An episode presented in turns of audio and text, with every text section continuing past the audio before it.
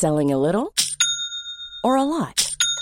Shopify helps you do your thing however you cha-ching. Shopify is the global commerce platform that helps you sell at every stage of your business. From the launch your online shop stage to the first real life store stage, all the way to the did we just hit a million orders stage. Shopify is there to help you grow. Shopify helps you turn browsers into buyers with the internet's best converting checkout.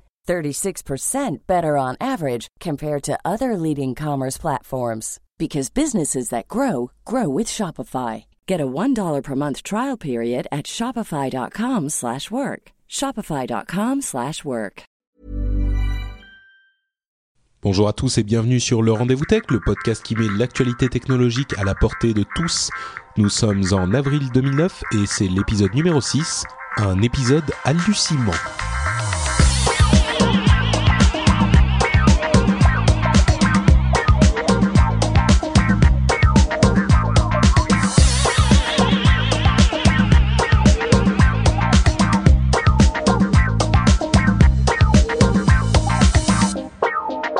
Bonjour à tous et bienvenue sur le Rendez-vous Tech, l'émission où on parle actualité technologique, euh, internet et gadgets. Et aujourd'hui, on a tout plein de sujets incroyables à vous proposer. On va parler de la loi Adopi, de Google, de Twitter évidemment, de l'iPhone et de tout plein d'autres choses. Et pour m'aider à avoir les meilleurs avis et les meilleures analyses sur ces sujets, j'ai, comme d'habitude, fidèle au rendez-vous, Yann, le plus grand programmateur et programmeur de l'histoire de France. Je crois qu'il a reçu une médaille à ce sujet, non? C'est ça? C'est ça, vas-y, essaie de passer de la pommade pour essayer de faire oublier aux auditeurs cet affront que tu as, que tu m'as fait là, au dernier épisode où vous avez lâchement profité de mon absence pour pouvoir euh, prédire des choses où j'aurais sauté par la fenêtre si j'étais là. Ouais. Mais euh, mais ça fait quand même plaisir de vous entendre tous. Et j'ai passé deux petites semaines à faire euh, du yoga et essayer de ne pas trop euh, trop euh, revenir sur les sujets qui ont été abordés. Je pense notamment à On Live, mais je pense qu'on aura l'occasion de, revenir euh, sur ce sujet. Mais en tout cas, ça fait très plaisir d'être là pour pour ce nouvel épisode. Eh ben, on est content de t'avoir. Et bien sûr, le plus grand expatrié du pays, Jeff, qui nous rejoint depuis la Silicon Valley. Comment vas-tu, Jeff? Bonjour à tous et rappelle-toi, euh, Yann, les absents ont toujours tort. Ouais. en passant, je propose que nous appelions ce, ce n'est plus le rendez-vous texte, c'est le rendez-vous tweet, puisque de toute façon, chaque semaine, on parle de Twitter. Ah bah ça, euh, ça, et ça, prenons acte et rappelons, changeons le nom de l'émission, le rendez-vous tweet. on, on et en plus cette fois-ci, on, on, aura encore des news sur Twitter. Alors, tu vois, tu penses pas si si bien dire. Hein. Ouais, bah, je, on a on a désormais le, le quart d'heure Twitter. Hein, c'est. Ah, absolument. Ouais, avec la petite musique. Euh, bon, bah écoutez, on va se lancer immédiatement parce qu'on a vraiment beaucoup de choses dont on veut parler. Et pre le premier sujet sur lequel on va pas passer trop longtemps non plus parce que tout le monde en a parlé en long, en large et en travers, travers, c'est la loi Adopi et ce qui lui est arrivé cette semaine. Euh, et comme Yann a été le premier à noter ce sujet dans les notes, je vais le laisser euh, l'évoquer. oui. Alors bon, je pense que tout le monde euh, a est plus ou moins au courant de ce qui s'est passé au niveau de cette loi Adopi, qui, pour dire les choses euh, rapidement, est juste une, une mesure qu'a essayé de mettre en place le gouvernement pour pouvoir euh, freiner le piratage euh, dans l'Hexagone. Et euh, cette loi avait l'air d'être bien parti pour être adopté. Et puis finalement, le, le, 9 avril, il y a quelques jours, au moment où ça devait véritablement être voté, eh bien, ça a été rejeté par l'Assemblée nationale. Ça a été un tremblement de terre incroyable. Et, euh, et donc, du coup, euh, le, le, projet qui était qui était porté par euh, Albanel, je crois, euh, a été donc rejeté et on, personne ne s'y attendait. Alors, il paraît que ça va être euh, à nouveau représenté dans une forme plus ou moins modifiée vers le 27, si j'ai bien compris. Mais pour le moment, euh, les, les gens qui étaient favorables à cette loi sont, sont dans les cordes et on ne sait pas vraiment comment, comment ça va se passer par la suite. Mais a priori, euh, ce n'est pas passé et c'est une bonne surprise pour les gens qui essayaient de, de défendre finalement le, le, le, le droit à la vie privée. D'autant plus que c'était vraiment quelque chose de très très compliqué à mettre en place d'un point de vue technique. Euh, les, les, experts se mettaient tous d'accord sur le fait que c'était absolument impossible de mettre ce genre de, de mesures en place, de véritablement pouvoir euh, analyser tout le trafic peer-to-peer, torrent et euh, identifier les personnes qui pirataient. Pour, pour, pour quelqu'un qui s'y connaissait un minimum en, en technologie, on, on, en, en, informatique plutôt, on voyait tout de suite que c'était extrêmement compliqué, voire impossible d'appliquer cette loi en l'état. Et je pense également que c'est pour ça aussi que euh, la loi n'est pas passée. Bah, c'est l'une des raisons certainement. Et d'ailleurs, comme tu le disais, elle va être euh, remise euh, euh, sur le tapis à la rentrée parlementaire, donc sans doute vers le 27 ou le 28. Et à ce sujet, j'ai vu sur le blog de notre ami Corben qu'il y a une manifestation à Paris qui est organisée le 25 avril à 14 h les manifestants, enfin pardon, les, les, les les partisans, les anti-loi Adopi vont se réunir euh, le, le 25 donc pour un petit peu manifester leur mécontentement. Donc si vous voulez euh, que les, choses se passent peut-être un petit peu mieux la fois suivante, euh, vous pouvez aller à cette manifestation. Sur tous les détails sont sur le blog de Corben sur corben.info. sachant que moi le truc qui m'a le plus choqué finalement, c'est vrai que tout ça était une histoire un petit peu étonnante. En tout cas, le rejet de la loi était un petit peu étonnant puisqu'elle avait été votée au Sénat et qu'elle n'a pas été votée euh, à l'Assemblée. Mais ce qui m'a le plus surpris en fait, c'est qu'il n'y avait que 16 sénateurs en première lecture et 40 députés environ hein, euh, en deuxième lecture. Et il me semble euh, d'une part hallucinant sur le principe qu'il y ait aussi peu de, sénateurs et de, euh, députés pour voter les lois qui gouvernent notre pays. Euh, je veux dire, qu'est-ce qu'ils ont à faire de, si important qu'ils n'ont ah, pas de travail Enfin, c'est hallucinant. Je veux dire, là, on parle même, on parle même au-delà de la loi Adopi en elle-même. 16 sénateurs et 40 députés. Je veux dire, c'est, enfin bon, moi, ça m'a, ça m'a mis hors de moi pour pour ce point précis. Mais bon. Ce, ce qui est, d'autant plus. Ou c'était une séance de nuit? C'était une séance en journée, en journée, sauf que le, le les, je sais pas, peut-être que les vacances étaient proches ou j'en sais rien. Mais euh, non, non, c'est ce qui était, ce qui était incroyable en plus, c'est que quand tu regardais euh, le traitement de cet événement dans sur TF1 dans le journal de 20 h on te montrait des images qui étaient censées être, euh, ben, finalement cette loi être en, en train d'être votée dans l'Assemblée, mais c'était des images qui n'avaient rien à voir en fait, quand, où on te montrait une, une, une assemblée pleine avec des, des, des, centaines de personnes dedans, alors qu'en fait ils étaient que 16, mais pour pouvoir montrer au journal qu'il y avait tout le monde était derrière cette loi, ben ils avaient pris des images d'archives où il y avait plein de gens et ils disaient voilà, vous voyez, il y a plein de monde qui était euh, d'accord pour pouvoir voter ou, en fait c'est vraiment tout, tout le monde était derrière la loi quoi. Donc c'était euh, ça a été très mal vu par la communauté euh, tech qui, ah bah, qui voyait encore là de la part des médias une manipulation etc. Ouais, voilà exactement.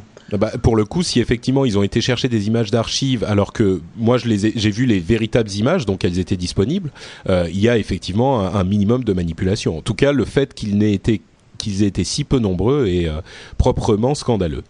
Euh, euh, ceci dit, nous on en a beaucoup entendu parler ici. Est-ce que ça a fait du bruit aux États-Unis aussi? Parce que c'est un petit peu une, on est les précurseurs dans cette dans ce domaine, mais la loi a inspiré beaucoup de pays en Europe et ailleurs. Vous en avez entendu parler de la loi Adopi ou pas du tout?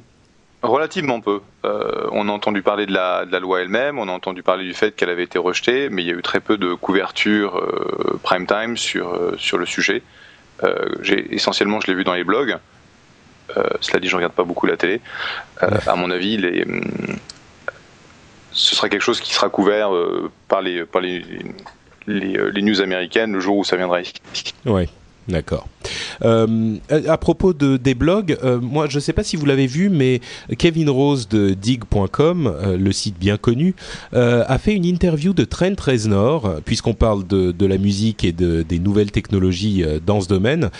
Trent Reznor est bien sûr le, le, leader du groupe Nine Inch Nails, qui est très présent dans l'espace Internet et qui a eu des initiatives vraiment innovantes dans ce domaine. Il a mis sa musique à disposition gratuitement en proposant aux gens de payer s'ils euh, voulaient acheter le CD, mais ces gens-là avaient déjà eu accès à la musique, aux albums entiers, etc. Il a fait plein d'initiatives de ce genre-là. Et c'est vraiment intéressant d'entendre ce qu'il a à dire sur la chose. Et lui, il va carrément plus loin que euh, tout le, tous les, les, comment dire, les analystes sur le sujet. Et il dit, de toute façon, il faut arrêter de se voiler la face. Aujourd'hui, la musique est gratuite. Euh, il n'y a même pas à, discuter. La musique est gratuite non pas parce qu'on a envie qu'elle soit gratuite, mais parce que de fait, il est impossible d'en arrêter euh, la diffusion sur les réseaux pirates, sur les euh, sur les, sites de partage. Donc de fait, acceptons cette réalité et essayons de travailler avec cette réalité au lieu de se battre contre des moulins à vent.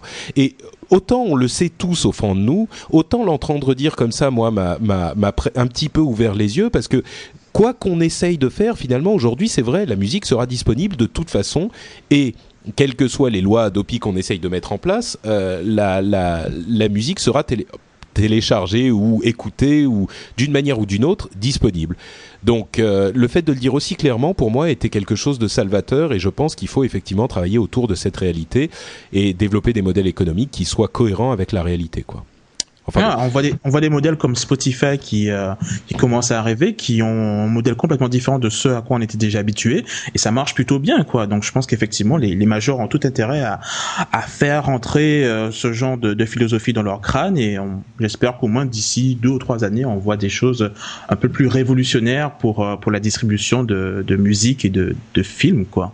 Ouais, c'est vrai. Espérons. Ça mettra ça mettra beaucoup de temps. Ils y vont complètement à reculons ils préféreront toujours utiliser l'arme légale et, euh, l'attaque plutôt que devoir changer euh, leur, modèle de business.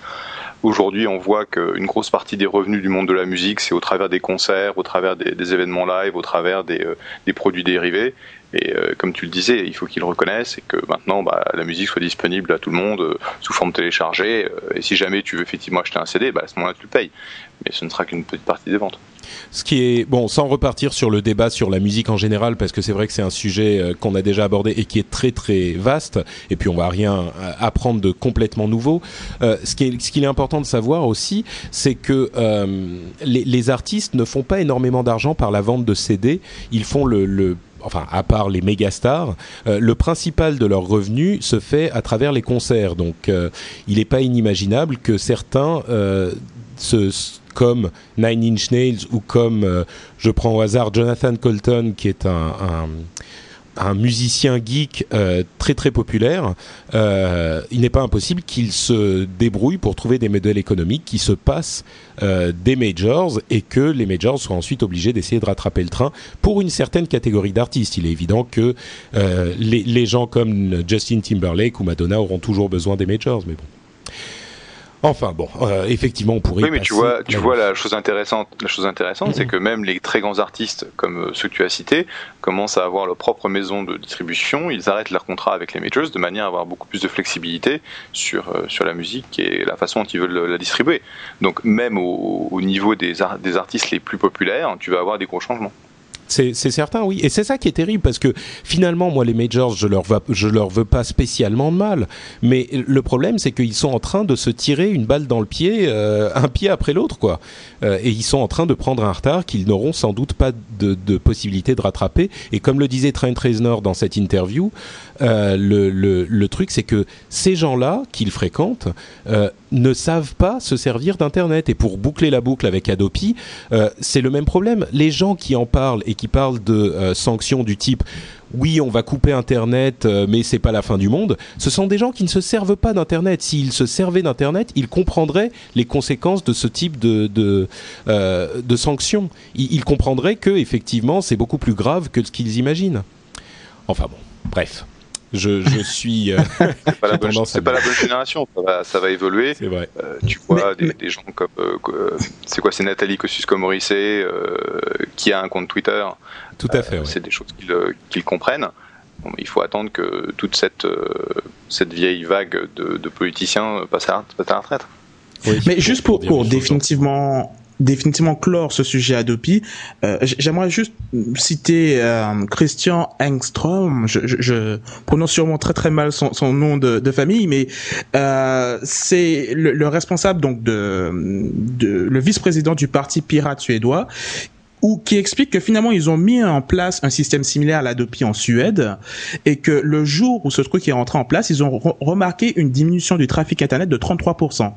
Et il explique que ça a duré à peu près deux semaines et qu'après le trafic est revenu à la normale et il soupçonne qu'en fait quand c'était les deux semaines en question, c'était juste le temps nécessaire pour que euh, ben, les internautes comprennent comment faire pour pouvoir passer incognito au niveau de, enfin télécharger de façon illégale mais de façon incognito. Ce qui montre très bien que les gens qui mettent en place ce genre de structure ne, ne comprennent pas comment fonctionne Internet et que c'est vraiment une, passoire, quoi, et qu'il y vraiment, ce n'est pas du tout la bonne approche pour pouvoir euh, contrer ce, phénomène, quoi. Je voulais juste rajouter ce dernier petit point avant de, de, poursuivre sur le, sujet suivant.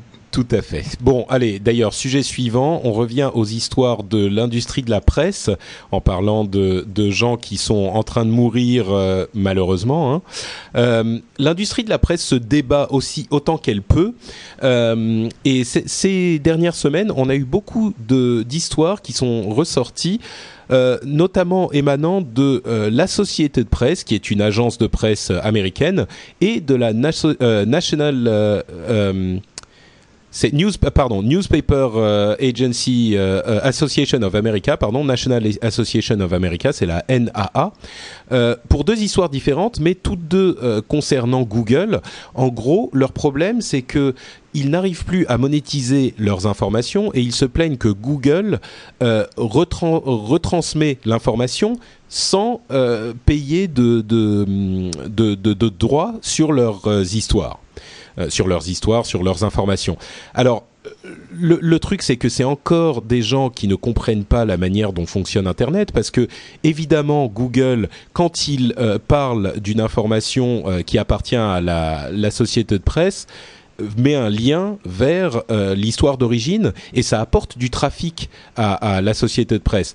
Donc il est évident que euh, dans Internet, le principe même est de faire des liens d'un truc à l'autre et donc que euh, quand Google va en parler, ça va être bénéfique pour la société de presse, mais eux, ils ont une vision très très étroite de la chose jusqu'à par exemple aller jusqu'à reprocher à un site qui est partenaire, donc qui est licencié par la société de presse, euh, de mettre un lien sur une vidéo YouTube qui est tiré du canal de la société de presse, du canal YouTube de la société de presse. Donc, euh, ce, journal euh, a, lié, a mis dans sa page une histoire de la société de la société de presse en payant la société de presse, et ils ont reçu un courrier de leur euh, de leurs avocats en disant non non vous n'avez pas le droit de faire ça, vous n'avez pas le droit de diffuser notre information.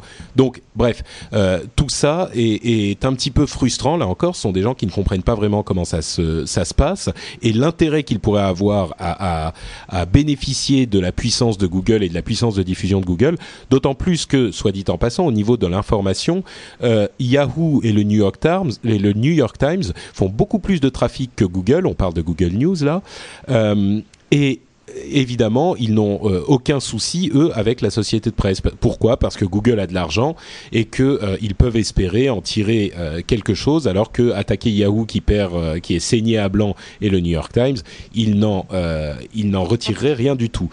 Donc bref, c'est un petit peu normal aussi qu'ils s'attaquent pas à quelqu'un qui soit totalement impossible de, de, enfin, dont il soit impossible de récupérer quoi que ce soit, mais tout de même. Google a répondu à cette histoire, à la NEE, en disant que euh, les journaux devraient tous être en ligne et gratuits, et basta, et que là encore on retrouve cette même philosophie que pour la musique, euh, et trouver un moyen de, de, monétiser la chose, parce que tout autre euh, effort sera voué à l'échec de toute façon. Même si c'est un petit peu difficile à avaler, j'aurais tendance à penser que là encore la réalité va dans ce sens-là, quoi. bon, j'ai été, j'ai été un petit peu dans tous les sens dans cette histoire, mais le, résumé, c'est que Google a dit euh, un truc qui est très vrai, c'est que euh, au final, les gens que vous êtes en train d'attaquer sont vos, vos, consommateurs, vos clients, et à force de les énerver, de les, ennuyer, de les, de les emmerder finalement, eh ben vous allez les perdre et vous n'aurez plus personne à qui euh, fournir votre contenu. Donc euh, réveillez-vous maintenant avant qu'il soit trop tard en gros, ça résume un petit peu mon sentiment aussi, et, euh, je pense qu'il y a là encore un problème de génération qui va être difficile à résoudre, mais qui est encore plus épineux pour euh, la presse. Des sentiments là-dessus, euh, tous les deux, Jeff, Yann, Jeff peut-être? C'est un problème qui est un petit peu plus large que le problème de génération dans ce cadre-là. C'est plutôt comment est-ce que tu fais en sorte que le contenu de qualité soit rémunéré sur Internet autrement que dans un mode purement publicité. Et ce qu'il faut trouver dans ce cadre-là. C'est vrai que, comme on le disait tout à l'heure, pour les artistes et pour la musique, bon, tu peux toujours acheter le CD ou aller au concert ou acheter des éditions spéciales. En l'occurrence, pour la presse, c'est pas c'est pas facile, quoi c'est un petit peu le problème. Euh, moi, je vois la, la, façon dont Business Week a complètement fait la bascule euh, pour, en utilisant tous les, euh, tous les outils de social media où ils sont extrêmement actifs dans la communauté. Et j'ai cru voir que ça s'était traduit dans une augmentation de leur trafic sur le, enfin pas de leur trafic, de leur vente de l'hebdomadaire. Donc, est-ce que les hebdomadaires sont plus à même de s'en sortir plutôt que les, les, journaux, enfin les journaliers? Ça, je sais pas. Mais de toute façon, c'est un petit peu toute résistance est futile. Il faut impérativement que ces, euh, ces journaux, ces journalistes euh, trouvent le moyen d'utiliser euh, tous ces outils, toute cette présence online pour développer leur audience. La, la grosse question, c'est est-ce que c'est de la pub, est-ce que c'est de la souscription, est-ce que c'est des modèles qui n'existent pas encore aujourd'hui qu'il faut qu'il faut déterminer? je pense qu'il y, y, a du travail à faire de ce côté-là. Yann? Euh, je dois dire que moi, je vois plus ça comme quelqu'un qui se tire une balle dans le pied une fois de plus. Hein. Je, j'ai pas, j'ai pas, je vais pas donner d'avis plus, plus profond bah, que, que cela. Ça, c'est juste que ça me surprend un petit peu, quoi. En fait, ce que tu dis, ce que tu dis, euh, c'est un petit peu ce qu'ont dit la plupart des analystes de l'industrie, euh, de l'industrie tech, en, en entendant cette histoire. C'est imaginez un instant que Google et, les autres décident bon bah ok si c'est comme ça on va plus lier on va plus mettre de lien à aucune histoire de la société de presse pendant une semaine. Et puis on va voir ce que ça va vous faire on va voir comment vous allez euh, apprécier ce, type de euh, d'action. Il est évident que s'ils font ça c'est euh, c'est la mort directe de, de parce que le seul endroit où ils récupèrent de l'argent aujourd'hui c'est par internet justement donc ah. Ah ouais, c'est vrai que c'est assez ridicule. Mais en, parlant de Google justement, et comme on vous a promis en plus un, quart d'heure Twitter, il y a quelque chose d'assez incroyable qui se passe. Alors c'est de l'ordre des je rumeurs. Fais la, je fais la hein. petite musique, euh, la, petite musique de, du quart d'heure Twitter. voilà. Ok, j'espère qu'il y aura un montage derrière quand même. Alors, il y, y, a un truc qui se passe au niveau de. tu veux pas être associé à ce type de. de... Ah, si les copains, les copains de Twitter ne parlent pas français, donc ça va. Ok. T'auras pas la honte. Alors, en fait, il paraît que Google est en train de de faire une offre. Enfin, ils sont en train de discuter avec euh, les gens qui qui sont aux, manettes de Twitter, et on parle d'une offre qui tourne autour de 250 millions de dollars pour un rachat de Twitter par Google. Et, euh, et apparemment, donc, ce serait un, business model qui tournerait autour d'un moteur de recherche. Donc, il faudrait croire que de la même façon qu'on peut aujourd'hui faire une recherche dans Google euh, sur des sur un site web ou faire une recherche d'images ou, euh, ou autre, ben on aura la possibilité de faire une recherche à travers Twitter comme le, le search.twitter.com. Je crois que c'est comme ça que ça s'appelle. Donc voilà, c'est apparemment le, le, modèle économique qui serait qui serait derrière tout ça. Alors c'est à prendre avec d'énormes pincettes puisque rien n'a été confirmé et euh, mais c'est ce qui se serait c'est ce qui se serait enfin décidément. C'est ce qui se passerait euh, dans, dans les bureaux de, de, Google en ce moment. Et on se demande ce que fait Microsoft, puisque c'est typiquement le genre de contrat qui pourrait les intéresser. Je sais pas si vous aviez remarqué d'ailleurs au niveau de, de Live Messenger, qui avait également un truc qui ressemblait, enfin tout le monde se met à la mode Twitter. Et je sais pas si vous avez remarqué, mais il est également possible de, de, de, de dire ce qu'on est en train de faire ou euh, de, oh, de, sur Live Messenger, ça fait un moment. Ouais, sur Live Messenger. Bah, c'est récemment que j'ai découvert ça. Mais bon, eh écoute, euh, apparemment, je passe pas beaucoup de temps dessus. Oh, c'est trop peu, c'est vrai. Euh, je vais laisser. Ouais, vas-y, vas-y, parce que toi, tu es le, le connaisseur de Twitter. Est-ce que tu as parlé à, à Beastone euh, récemment? C'est un sujet dont, sur lequel ils vont pas faire de commentaires, en privé ou en public. juste pour situer le, le, débat, donc les 250 millions de dollars, c'est le prix que les investisseurs dans le dernier tour qui ont mis 35 millions dans Twitter ont payé. Donc clairement, si jamais Google ou quelqu'un d'autre voulait racheter Twitter, il faudrait, pas, il faudrait payer beaucoup plus. Euh, la, le chiffre qui a été euh, mentionné, je crois que c'était aux alentours entre 500 et 1 milliard de dollars. Entre 500 millions et 1 milliard de dollars. On m'a demandé ce que j'en pensais. Euh, ce que j'ai dit, c'était que si jamais euh, Google dépassait les 1 milliard 5, à mon avis, il y aurait un deal à faire parce que ça offrirait aux investisseurs un retour euh, d'à peu près x5 sur leur investissement en très peu de temps et éventuellement ce serait quelque chose qui pourrait être fait. Un milliard 5 Un milliard C'est énorme. Il faut, se rappeler que YouTube a été, a été acheté pour un milliard 3. Oui, effectivement. Et pour le coup. Donc, euh, si tu compares l'attraction, si tu compares le, les choses, c'est pas forcément débile. Bah, oui, non, c'est sûr. YouTube était plus gros, je pense, à l'époque que Twitter ne l'est aujourd'hui, mais le, potentiel de Twitter est peut-être même encore plus grand que, que celui de YouTube. Donc, euh. Ouais. Enfin, un milliard cinq, ça m'a l'air surtout les surtout par rapport à, aux rumeurs qui circulent en ce moment où on parle plutôt de 250 millions de dollars. Donc effectivement, ça, ça m'a l'air d'être un, un gap assez énorme. Je crois que ces chiffres-là sont plutôt pour un partenariat et pas un rachat. Mais, euh, mais, ah le, partenariat dont, le, le, partenariat dont ils ont, dont ils ont parlé, c'est comment euh, Twitter pourrait intégrer leurs résultats dans la recherche Google. Hmm. C'est-à-dire qu'aujourd'hui, si tu veux avoir un point de vue temps réel de ce qui se passe euh, sur, le, sur le stream de, Twitter, genre, ce que je fais beaucoup, moi, c'est je regarde les, ce qui se passe pour mes, les boîtes dans mon portefeuille et dans leurs concurrents. Et ça me donne une, une impression synthétique de ce qui se raconte pour ce marché-là. Et cette information-là, tu ne peux pas l'avoir sur Google, parce que Google, ça va prendre du temps pour indexer, même si c'est des news. Euh, tu vas avoir l'information peut-être au bout de 12 heures, 24 heures, si ce n'est plusieurs jours, alors que là, ça est en temps réel. Et donc, mm. pour moi, clairement, il y a une composante assez intéressante, si ce n'est très forte, sur l'utilisation de, de Twitter euh, en tant qu'infrastructure de, de, recherche. Euh, la, croissance de Twitter a été phénoménale depuis, euh, depuis deux mois, et je ne sais pas si, je sais pas te dire si à ce jour Twitter a, un reach qui est large, qui est supérieur à YouTube quand ils ont été rachetés ou pas. Ce qui est clair, c'est que le coût d'infrastructure de, de, Twitter n'a rien à voir avec celui de YouTube.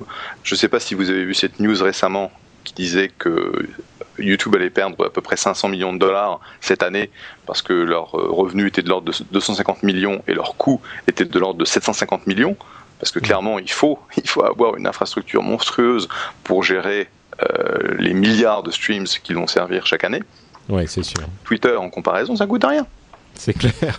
Bah, de toute façon, moi, effectivement, sur ce sujet précisément de la l'info en temps réel, euh, j'avais fait un, message sur mon blog, moi, il y a deux mois de ça, où, je pressentais également que la recherche et les mots-clés étaient euh, la chose dans laquelle ils devaient se lancer à corps perdu aujourd'hui aujourd'hui Twitter parce que c'était là que qu'était leur vraie valeur et, je pense que à vrai dire tu parlais de 1,5 milliard je pense que non seulement Google devrait s'associer avec Twitter d'une manière ou d'une autre. Moi, je dirais même qu'il devrait l'acheter quel que soit le prix dès aujourd'hui. Euh, mais bon, ça, c'est, ce n'est que mon avis de, d'amateur complet. Mais non seulement Google devrait certainement faire un deal avec Twitter, mais en plus, comme tu le disais, Yann, ce que je me demande, c'est que fait Microsoft? Que fait Microsoft? Que fait Yahoo? Que font les autres? Pour comment se fait-il qu'il n'ait pas initié des négociations avec eux euh, déjà depuis euh, quelques semaines, quelques mois? C'est encore un truc que, Google va réussir à dénicher avant tout le monde et récupérer.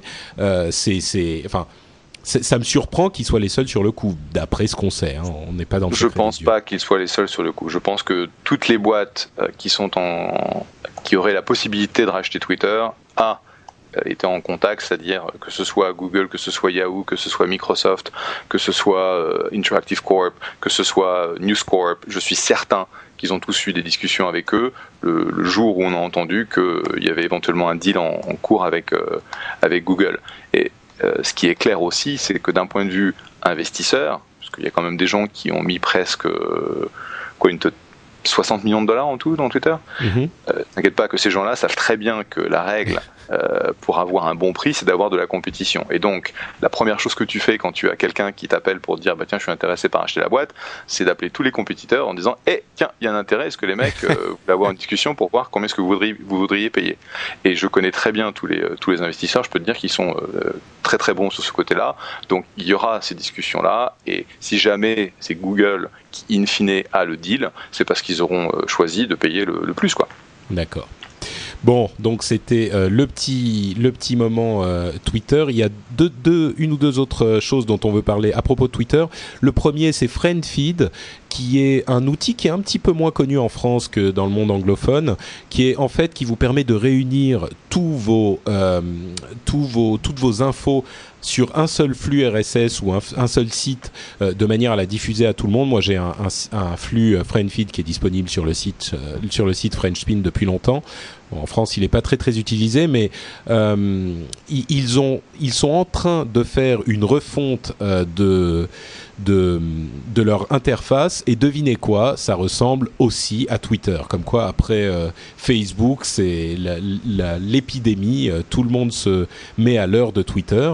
Autre chose, hein, pour conclure ce petit, ce petit quart d'heure Twitter. c'est l'avalanche de nouveaux clients de, bureaux, de nouveaux programmes qui vous permettent de mettre à jour Twitter, dont je crois que tu as un petit peu plus suivi l'actualité, Jeff. Donc là encore, je vais peut-être te laisser en parler. Oui, euh, quasiment chaque jour, la semaine dernière, il y a un nouveau client ou une nouvelle version d'un client qui est apparu. Euh, il y a eu le Sismic, le Sismic Desktop, euh, c'était lundi ou mardi. Bon, disclosure, je suis un investisseur dans Sismic. Le lendemain, TweetDeck, qui qui est le, le client le plus populaire et que tu utilises maintenant d'ailleurs Patrick euh, a sorti une nouvelle version. Il y a aussi des nouveaux des nouveaux desktops qui sortent sur le sur l'iPhone ou sur les euh, les environnements mobiles. Et donc ce que l'on voit, c'est qu'il y a beaucoup de développement autour de cette de la plateforme. Et ma réflexion personnelle, c'est que euh, avant on a eu les portails, donc MyYahoo. Après, on a eu les environnements flexibles de type NetVibes ou PageFlakes. Et en fait, ces nouveaux environnements, ces nouveaux outils, les social desktop, vont être le, le portail de demain. Et donc c'est pour ça qu'il y a autant d'efforts et de développement qui sont faits dans ce monde-là. C'est certain, oui. Euh, d'ailleurs, euh, j'utilise aujourd'hui euh, TweetDeck parce qu'il offre des, des, outils de sélection, enfin de, de, répartition par colonne des différents flux qu'on suit. Euh, avant, j'utilisais Twirl, donc qui est le, le, qui émanait de Sismic, donc la société de Loïc Lemeur, notre compatriote français, et donc qui est la société dans laquelle tu es investisseur, comme tu le disais. Mhm. Et c'est effectivement Sismic qui sort. En fait, c'est un petit peu un remplaçant de Twirl, qui était d'ailleurs l'application que j'avais conseillée la première fois que j'avais parlé de qu'on avait parlé Twitter ensemble dans cette émission. Donc euh, il faut jeter un coup d'œil euh, à ce client aussi parce que je, je n'en entends que du bien. Donc euh, moi je vais y jeter un coup d'œil également. Sismic Desktop, qui est encore en bêta, hein, si je ne m'abuse. C'est en preview, c'est-à-dire que c'est encore bourré de bugs. on peut, on peut l'utiliser si on est un peu aventurier, mais si vous voulez quelque chose qui est très, très stable, je conseillerais de rester sur, de rester sur Twirl. Mais c'est vrai que l'avantage de, Sismic Desktop, c'est d'avoir aujourd'hui euh, plusieurs comptes euh, Twitter intégrés. Demain, compte Twitter, compte Identica, compte Facebook, avec l'ensemble de tous les éléments, que ce soit les news, etc., enfin les, news de, du stream qui arrivent dans une fenêtre avec la possibilité de répartir un petit peu comme tu le fais aujourd'hui chez TweetDeck, et c'est clairement la direction dans laquelle ces, ces outils doivent aller. Tout à fait. Et ben, on parlait également d'applications sur iPhone et ben, ça nous permet de faire une transition euh, très très élégante vers une nouvelle qui a pas forcément surpris mais en tout cas impressionné beaucoup de gens euh, il y a une, quelques jours. C'est le fait que Apple est en train de se diriger euh, pas si lentement que ça, mais très sûrement, vers le milliard d'applications téléchargées. Alors, un milliard, ça fait beaucoup, et c'est arrivé en relativement peu de temps, et c'est pourtant vrai, c'est bien le cas. Il y a une, euh, page qui vous permet de suivre l'évolution du chiffre. Alors je sais pas où on en est en ce moment. Tiens, je vais aller voir. Euh, je vais aller voir tout de suite. Euh, mais on s'approche très très rapidement du milliard d'applications euh, téléchargées. Je pense qu'il n'y a pas énormément de choses à dire là-dessus. Euh, si ah, juste que, c'est incroyable quand même. C'est incroyable. un milliard, ça fait combien de temps qu'il est sorti le truc? Ça fait quoi? Ça fait 9 mois? Ouais, même pas. Euh, même pas un an, t'as raison. Et, et, ils, prennent, ils prennent combien par, euh, par transaction payante? 20%, c'est ça? 30%. 30%. 30%. T'imagines un petit peu le, la quantité astronomique de. Bon, il y a certainement, il y a une grosse partie d'applications gratuites hein, dans le lot, c'est évident. Mais il n'empêche, euh, aujourd'hui, je suis en train de regarder. À l'heure où je vous parle, il y a le petit compteur qui est assez amusant, qui a 942 millions 277 600, 700, 800, 900, 1000. ça, ça, ça, va à cette vitesse, quoi. C'est ah, hallucinant. Voilà. Hallucinant. Euh, Mais ça, ça fusionne aussi les applis gratuites. Euh, oui, c'est les deux. C'est les deux. Le compteur, c'est tout. Hein. Euh, un petit jeu, tiens, pour faire euh, interagir la chatroom. Est-ce que vous avez une idée des, des, des, applications gratuites les plus téléchargées? N'allez pas voir sur le sur le site. Hein. Dites-nous comme ça, à votre avis, l'application gratuite la plus téléchargée, c'est laquelle? Essayez de nous dire un petit peu dans le monde, hein, pas, pas en France. Ah, je pense qu'il y en a qui ont qui, qui ont déjà vu le le, le, top. Euh, il y en a qui, les premiers d'Archange et Who is David euh, ont dit euh, Facebook et effectivement c'est bien Facebook. Euh, Mathias a dit Tap Tap Tap Tap Révolution qui là encore est est une une application d'un des amis de de Jeff n'est-ce pas euh, de Tapilus qui est l'une des applis les plus téléchargées effectivement c'est une sorte de Guitar Hero sur iPhone. Skype est très téléchargé mais il n'est pas sorti il y a assez longtemps pour être euh, dans le top. Enfin bon, voilà, il y en a, il y en a. Mais, mais moi, moi, il y en a une que je recommanderais. C'est, suite à, à, à, à Dignation que j'avais que j'avais vu avec euh, Alex Albrecht qui, qui disait en fait compte que il y a quelque chose qui est, qui est vraiment incroyable aux États-Unis, c'est que quand tu es chez toi et que tu as, un fusil à pompe, le simple fait de faire le rechargement clac clac comme ça, s'il y a un, voleur chez toi, il se barre en courant directement. Et j'ai trouvé une application sur iPhone où qui s'appelle Shotgun justement. Et en fait, tu, tu, tu fais exactement le même mouvement de chargement de shotgun et, et en fait, il reconnaît le mouvement et ça fait clac clac. Comme ça, on fait bon. Comme ça, avec le micro, c'est pas très impressionnant, mais je te jure que c'est à mourir de rire. C'est une application qui est, qui est gratuite, ça s'appelle Shotgun, ça sert à rien du tout, mais vous vous, vous éclatez avec. T'as, t'as intérêt, euh, intérêt à le brancher sur tes enceintes quand même, parce que si s'il entend le bruit à travers le. c'est vrai, c'est vrai. Je vais mettre, je vais mettre un petit jack à côté. Pardon, t'as pas entendu, Jeff. Qu'est-ce que tu disais? Dans quel coin de France tu habites pour avoir besoin de ça? Ah ben écoute, j'habite tout près de Paris en plus, hein, mais bon. Dans en banlieue, en banlieue parisienne en fait, c'est très dangereux. bon, écoutez, si jamais le le, le son euh, est, est, un peu perturbé, euh, ne vous étonnez pas, c'est que je suis en train de télécharger Shotgun euh, en ce moment même. euh, Jeff, t'as, génial. T'as une appli à recommander euh, à nos auditeurs? Une appli que tu préfères? Oula. Bah moi j'allais dire Tap Revenge parce que c'est un super jeu, mais bon là c'est franchement de la, la, la publicité. euh, ce qui est amusant, c'est que, enfin ce, ce, qui nous a fait plaisir cette semaine, c'est que Comscore a sorti euh, la liste des applications qui avaient qui avaient le plus de pénétration dans le monde iPhone et, et iPod. Et euh, Tap Tap Revenge était l'application numéro 1 avec 32%, euh, c'est-à-dire que un iPhone sur 3 et un iPod sur 3 à Tap Tap Revenge. Euh, C'était devant devant Facebook.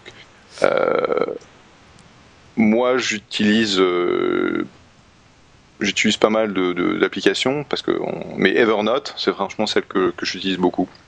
Ouais, c'est cette application qui te permet d'avoir accès à des petites notes euh, que tu peux euh, synchroniser entre ton ordinateur et ton iPhone euh, très simplement, c'est ça Voilà. D'accord. Donc Evernote. Donc tu vas prendre tes notes, tu vas prendre tes notes et, et, tu vas pouvoir les retrouver donc sur ton iPhone, tu vas pouvoir les retrouver sur le web, tu vas pouvoir les retrouver sur ta machine. C'est super pratique. Je l'utilise aussi et il y a des, des, plugins très utiles pour euh, Firefox et c'est très simple. Tu Tout peux mettre des bouts de pages de pages web, des cartes, des images. Donc Evernote euh, pour ceux qui ont la tête en l'air et qui veulent tout avoir dans leur iPhone. Et à propos d'iTunes, puisqu'on en parle, euh, ils ont enfin implémenté une requête de l'industrie du disque, euh, une requête qu'ils faisaient depuis très longtemps, c'est-à-dire d'avoir le, prix, la tarification variable. Une des demandes de Steve Jobs était que il n'y ait plus de DRM, donc enfin de DRM, tout le monde sait ce que c'est. Hein, et que les prix soient fixes à 0,99 cents ou 0,99 euros. Et l'une des demandes de l'industrie du disque, c'était qu'il y ait des DRM et que les prix soient variables. Et ben, j'imagine qu'ils se sont retrouvés un petit peu euh, au milieu du chemin. C'est-à-dire que désormais, l'ensemble de la musique est sans DRM, donc euh, copiable facilement. Et par contre, ils ont instauré la tarification variable. Donc aujourd'hui, les morceaux de musique sur iTunes coûtent de 0,69 centimes à 1,29 centimes. En fait, il y a trois prix 0,69, 0,99 et 1,29 sachant que les euh, titres qui sont très populaires sont plutôt à 1,29 et les titres qu'on appelle de catalogue, c'est-à-dire les trucs un petit peu plus vieux qui ne sont plus euh, euh, dans la primeur de leur jeunesse, sont plutôt dans des prix un petit peu plus réduits.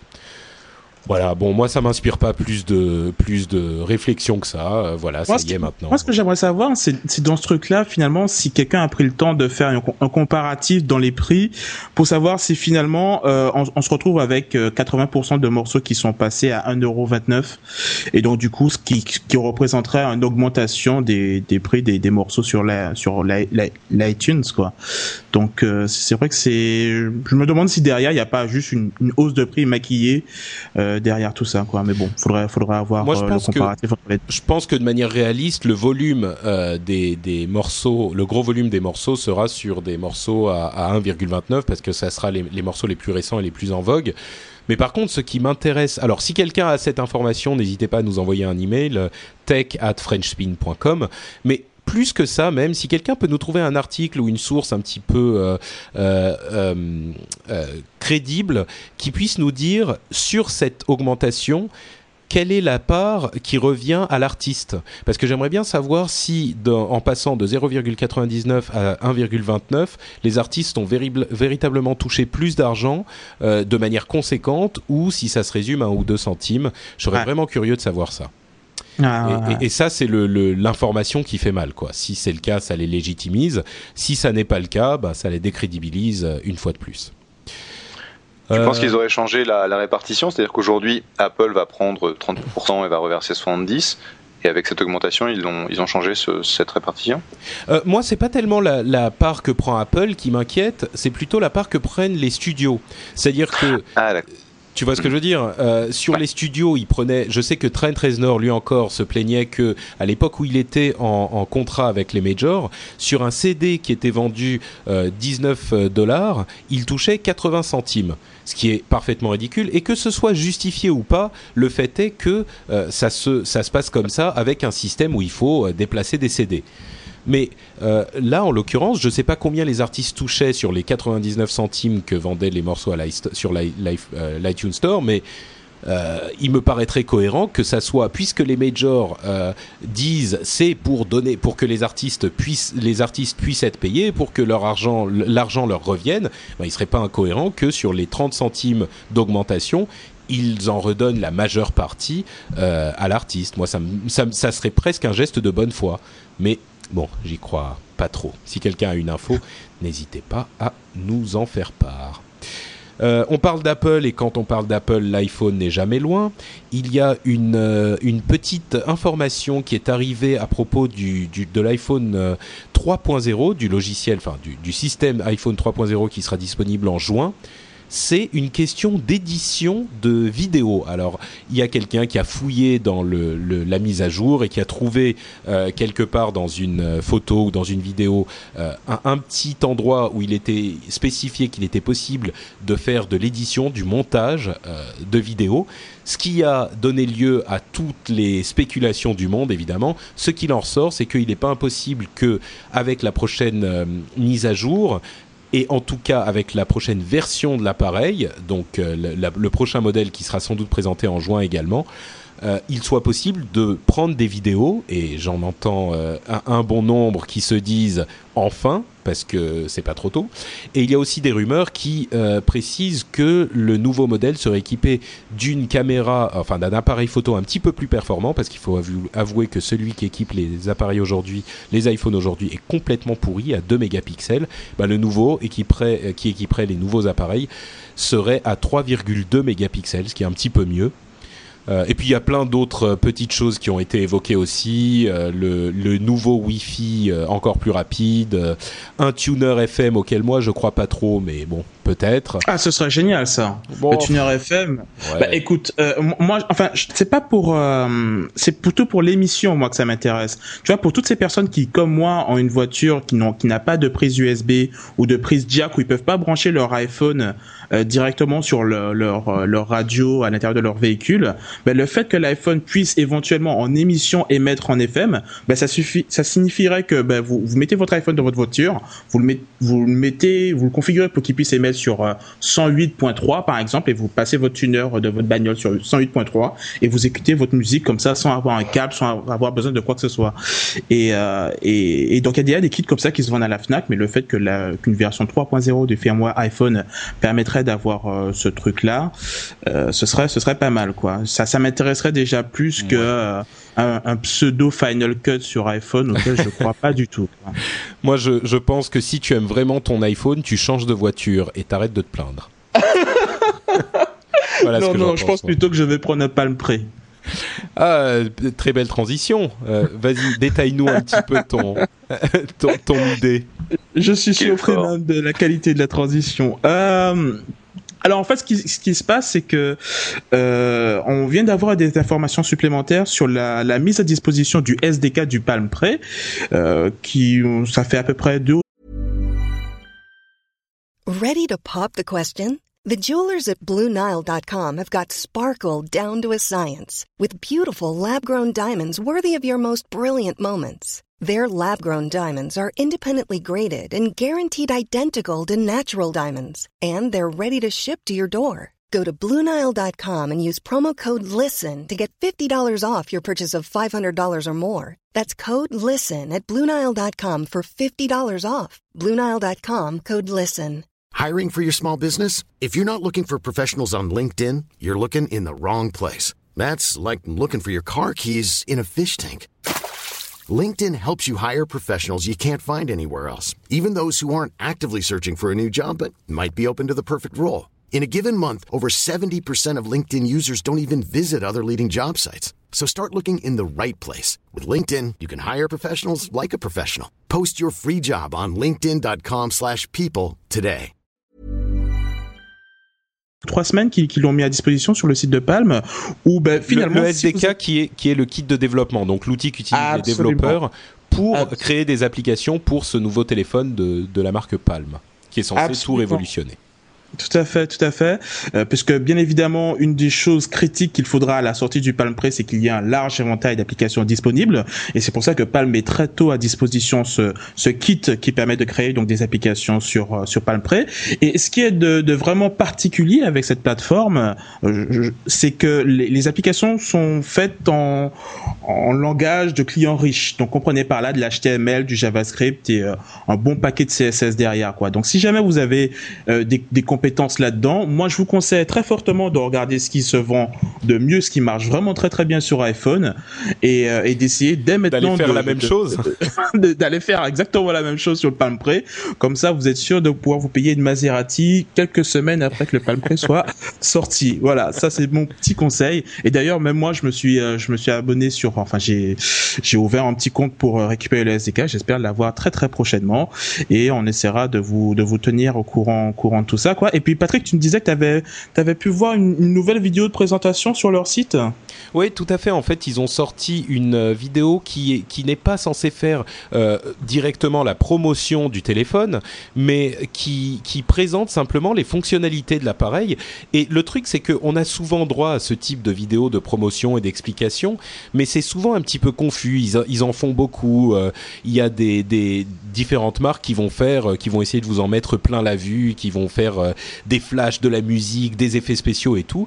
Et ben là, euh, chez Palm, ils ont pris euh, une, ils ont bien appris la leçon d'Apple et ils ont fait une vidéo super simple avec aucune musique derrière, simplement une voix chaleureuse qui qui explique ce qu'elle fait sur euh, son appareil, sur son Palm Pre. Et c'est terriblement cohérent comme euh, approche.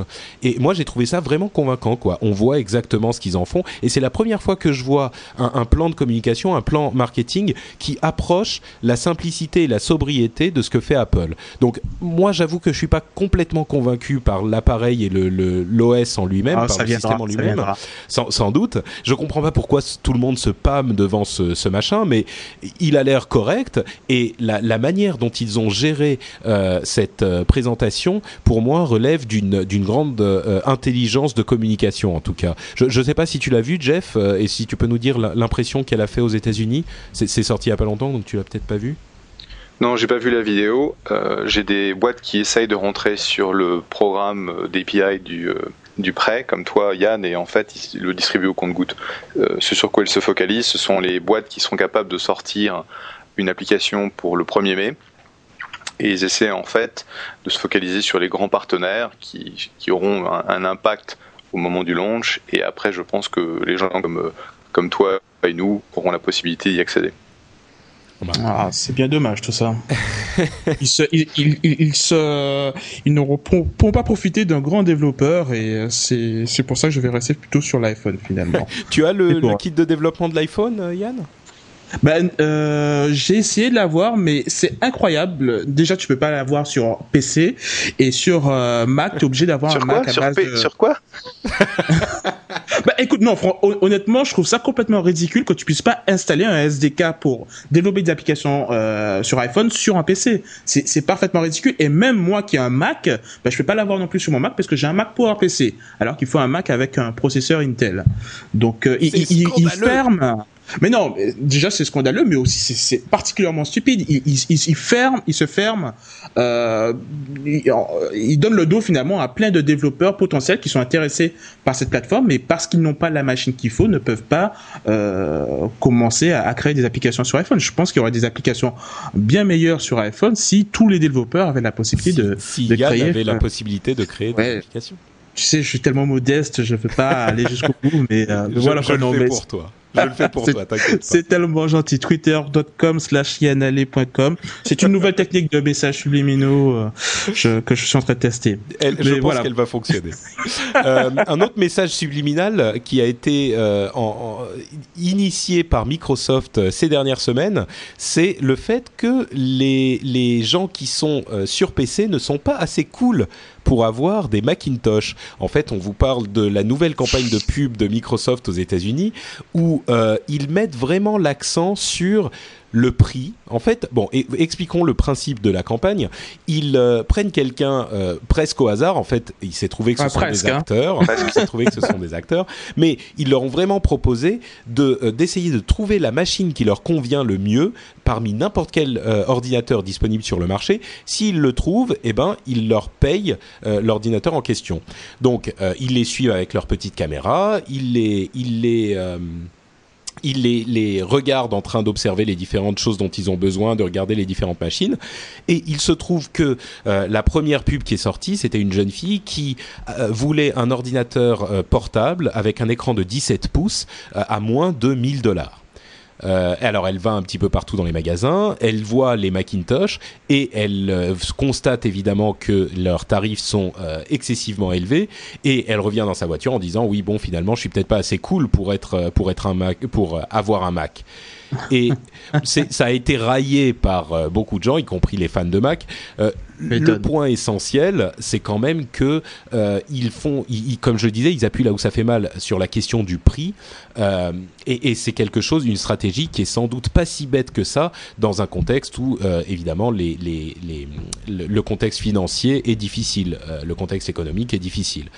Et j'aimerais souligner aussi que dans la deuxième euh, publicité, il y a un, un, un, type qui regarde les Macintosh et qui dit ah c'est tellement c'est super sexy cette machine, mais bon euh, je peux pas m'en je peux pas me le payer parce que voilà c'est trop cher. Donc le, truc c'est que je crois que dans ce type c'est facile de railler Microsoft, mais euh, c'est très difficile à appréhender et euh, ce type de communication est difficile à appréhender et ils ne vont pas totalement à l'encontre euh, du Mac de manière euh, super facile, mais ils reconnaissent les avantages, mais ils citent clairement les avantages que eux ils ont aussi. à noter qu'on on ne cite presque pas le nom de Windows, mais c'est vraiment une campagne pour le PC. et ils citent les avantages qu'ils ont et de manière plutôt cohérente. Donc moi personnellement, je suis pas convaincu par la pub, mais il n'est pas dit que euh, papy et mamie qui regardent euh, quel, ordinateur ils veulent acheter pour leur gamin qui part euh, à l'université euh, en début d'année prochaine, ils soient pas convaincus par le fait que payer la moitié du prix pour l'ordinateur, c'est peut-être quelque chose de d'intéressant. D'autant plus que finalement, au-delà de la manière dont va fonctionner le, le, la machine, les fonctionnalités de base vont être euh, aussi efficaces sur l'une que sur l'autre. Donc ça, bah, c'est mon analyse de la chose. Je suis sûr que vous en aurez une différente. Non, enfin moi je suis entièrement pour cette publicité quoi. Enfin moi j'étais complètement convaincu et je dirais même plus j'ai j'ai euh, véritablement expérimenté la chose puisque euh, je voulais récemment m'acheter un, un, ordinateur portable et mes exigences étaient simples. Hein. Je voulais juste un truc relativement sexy, juste avec une haute résolution et portable. Donc euh, haute résolution j'entends 1080p et et puis finalement ben, Apple n'a qu'un seul modèle comme ça, c'est le MacBook Pro 17 pouces et c'est 2500 euros minimum quoi. Et il suffit d'aller sur le site de Dell et t'as exactement le même euh, le même euh, la même puissance et mes exigences, c'est-à-dire juste 1080p à 1800 euros. Donc euh, là encore, enfin j'ai vraiment vécu exactement ce qui est, qui est dans la publicité. Je suis déjà je suis allé direct chez Apple parce que je suis très intéressé par leur euh, côté, euh, ben, c'est vraiment bien léché, bien bien beau, etc. Mais finalement, une fois que tu regardes la différence de prix, ben, c'était 700 euros de différence pour deux PC qui sont, d'un point de vue technique, rigoureusement, enfin, d'un point de ah, vue hardware, rigoureusement identiques. Qu'est-ce que 700 euros pour avoir la joie du du, du, logo à la, de la pomme? non, mais moi je comprends aussi parce que ouais, c'est ça. Tu peux mettre ton attends, euh, Apple. J'entends des gens qui disent que quelle horreur un Dell sexy, mais euh, sur la chat room. Je, précise qu'il s'agit de l'XPS 16. Donc avant de dire qu'il est pas sexy, allez voir un, coup d'œil sur euh, sur le site de Dell. Ils ont fait vraiment beaucoup de d'efforts sur le, côté visuel et et, et look de leur de leur de leur portable. Donc il est vraiment sympa quoi. Donc voilà, je voulais juste confirmer. Jeff, en tant que plutôt pro, euh, pro Apple, fan d'Apple, tu as reçu, tu as appréhendé comment cette pub? Euh, Je trouve que les pubs Microsoft s'améliorent. Euh, depuis. Faut dire qu'ils sont partis de, de, tellement bas. Depuis, ouais, depuis, la, depuis la pub avec Seinfeld, qui était une véritable catastrophe, on était arrivé au pire que l'on pouvait avoir. Objectivement, moi je suis un fan d'Apple, mais je, je, me force aussi à avoir un, un PC de manière à pouvoir tester toutes les applications que, dans lesquelles je vais essayer de, regarder un investissement aussi bien sur PC que sur Mac, c'est important. Et je trouve que le, travail que Dell a fait avec l'XPS récemment est, euh, à noter. Et en fait, je suis en train de me tâter, euh, puisque ma, tablette PC commence à être un peu vieille, si c'est le modèle que je vais acheter. Ah ben, moi, très bien. Moi, j'aimerais bien acheter un, nouvel euh, ordinateur portable pour, pour la chat room là, euh, pour pouvoir faire des choses un petit peu plus complexes et un petit peu plus intéressantes avec le stream. Euh, et j'aimerais bien avoir un Mac, mais euh, c'est vrai que oh. la question du prix me pose aussi un problème. Quoi. Enfin. mais même un petit, un petit MacBook tout simple me conviendrait. Enfin, pas le blanc, le, le, celui avec la, le truc pour faire les gestures, là, tu sais, avec quatre doigts est comme ça. Je montre euh, sur la, webcam là. Les gens qui écoutent dans le podcast peuvent pas voir, mais tu fais comme ça, comme ça. bref. Euh, pardon? Non, non, enfin, non, non, je disais que c'est ça. Je pense pas que tu iras très très loin avec euh, avec un de ces Mac là pour faire du montage vidéo en streaming comme ça directement. Ce sera plutôt du PowerPoint. Mais bon. Oh, tu sais, oh, je, je, pense que, enfin bref, peu importe. Euh, autre juste, nouvelle. Juste pour répondre à la, juste pour répondre à la chatroom, euh, un netbook ce serait pas assez puissant pour moi et un Alienware c'est beaucoup trop lourd. Ah ouais, et c'est immonde surtout. Franchement, les, les portables Alienware, ils sont moches, mais c'est une brique, quoi. Enfin bon, on va pas s'étaler sur le sujet. Euh, Encarta, je sais pas si beaucoup de monde se souviendra de cette, euh, de cette euh, encyclopédie qui avait, qui avait été rachetée par Microsoft, euh, mais Encarta est en train de fermer ses portes. il n'est plus possible de s'abonner au site web et le, le site web fermera ses portes le 31 octobre prochain. Alors pour la partie nostalgie, Encarta, c'était cette encyclopédie qui faisait un petit peu concurrence à l'encyclopédia Universalis. Moi, je me souviens d'une époque où l'encyclopédia Universalis tenait sur un CD. Euh, en et un dongle et un pardon et un dongle. Et, il fallait un dongle ouais. Et j'avais en Encarta aussi et je suis très nostalgique de cette nouvelle. Mais en même temps, comment tu veux qu'il qu rivalise face à, à, des Wikipédia, des trucs comme ça? C'est euh... bah évidemment euh, le, le, comme tu le dis le, le truc qui est important à signaler, c'est que ce qui provoque la mort euh, d'Encarta aujourd'hui, il y a d'autres euh, encyclopédies qui, qui continuent, hein, mais Encarta qui était censé être euh, sur le web avec un modèle d'abonnement et une mise à jour contrôlée et éditée, etc euh, eh ben c'est la concurrence de Wikipédia. Pour ceux qui ne savent pas, il y a certainement beaucoup de gens qui ont entendu le nom, mais peut-être que certains ne savent pas comment ça fonctionne. Wikipédia est, éditable par n'importe qui, c'est-à-dire qu'on peut aller sur euh, le site et modifier les informations qui s'y trouvent. Euh, alors, il y a beaucoup de gens qui raillent le, le la fiabilité de Wikipédia. Et il est évident que sur certains euh, domaines ou sur certaines choses qui sont, par exemple, si quelqu'un à la télé, je pense à, euh, Stephen Colbert qui est un humoriste américain euh, qui est très influent, le jour où Stephen Colbert dit ah bah il se trouve que sur Wikipédia on dit que les éléphants ont six pattes euh, tu peux être sûr que le, dans la minute, euh, l'article sur les éléphants est édité pour prouver qu'ils ont six pattes avec des photos euh, passées sous Photoshop pour le montrer, des, des diagrammes médicaux, enfin bon. Mais dans l'ensemble, force est de constater que Wikipédia reste un très bon peut-être pas une très bonne source d'information, mais en tout cas un très bon point de départ pour l'information. Et quand on l'utilise en conjonction avec d'autres outils, c'est un, un, un, site avec lequel Encarta et d'autres ont beaucoup de mal à lutter.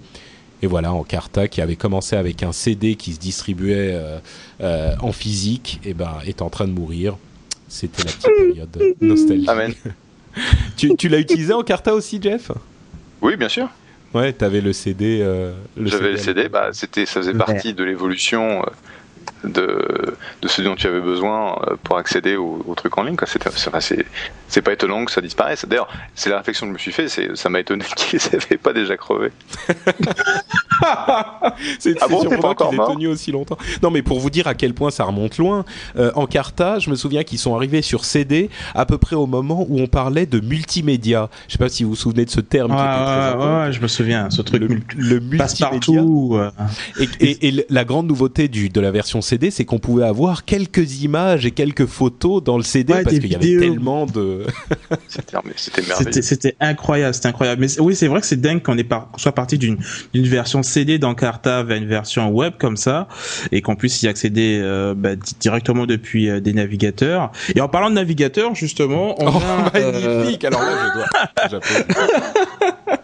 en parlant de navigateur, on a une nouvelle assez incroyable pour euh, tous les toutes les personnes qui sont équipées de, Mac, euh, qui tournent sur Mac OS X. Quelque chose que tout le monde attendait depuis très très longtemps, c'est euh, le fait que Chrome débarque sur Mac OS X et Google l'a fait. Donc on a une version pré-alpha, donc comprenez par là que ce n'est pas complet de point de vue fonctionnalité et que ce n'est pas stable, mais on a une version pré-alpha de Chrome qui est désormais disponible, que vous pouvez télécharger euh, sur le site de, de Google.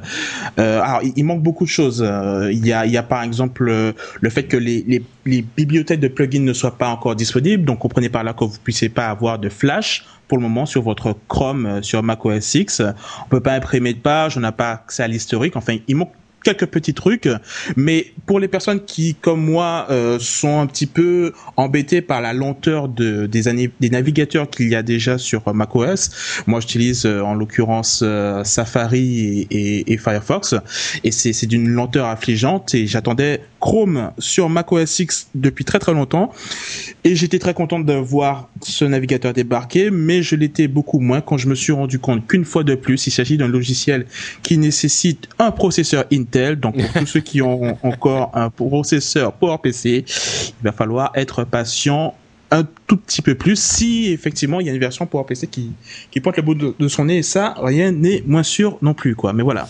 À noter que quand tu dis euh, il est, les autres sont très lents, c'est vrai, mais c'est surtout que comme sur PC, quand Chrome est arrivé, on s'est rendu compte à quel point Chrome était rapide et, ah c'est par comparaison que les autres sont lents. Hein. Donc euh, euh c'est une, ah. une, raison de plus d'aller l'essayer pour ceux qui n'ont pas encore eu l'occasion de l'essayer sur euh, sur Mac, euh, vous serez vraiment surpris de la vitesse. C'est pas que votre Safari adoré est vraiment lent parce qu'il est, si, si. rapide. Si, si.